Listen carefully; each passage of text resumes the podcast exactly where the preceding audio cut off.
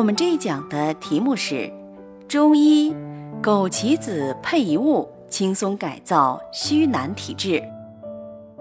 不少男性朋友年纪轻轻就出现了未老先衰的症状，床上表现差强人意到极致。尤其是现代都市男性，性生活不节制，就容易出现肾虚、腰膝酸软、性生活不和谐等情况。这就是虚男。那这个时候，让虚男变成猛男，就显得尤为重要了。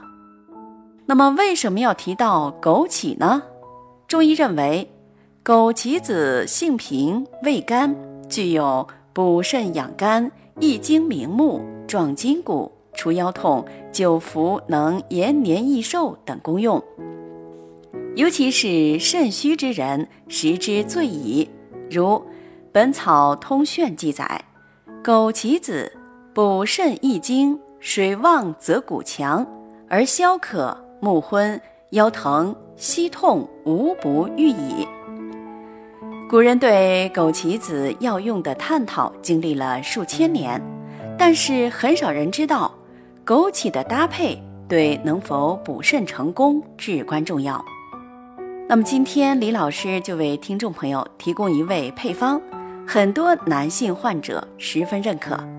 在这里要说的是，用枸杞子搭配木圆梗，具有很好的补肾固精之功效。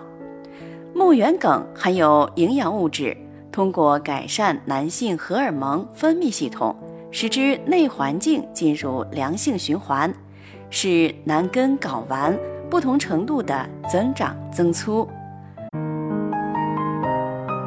如果大家在两性生理方面有什么问题，可以添加我们中医馆健康专家陈老师的微信号：二五二六五六三二五，免费咨询。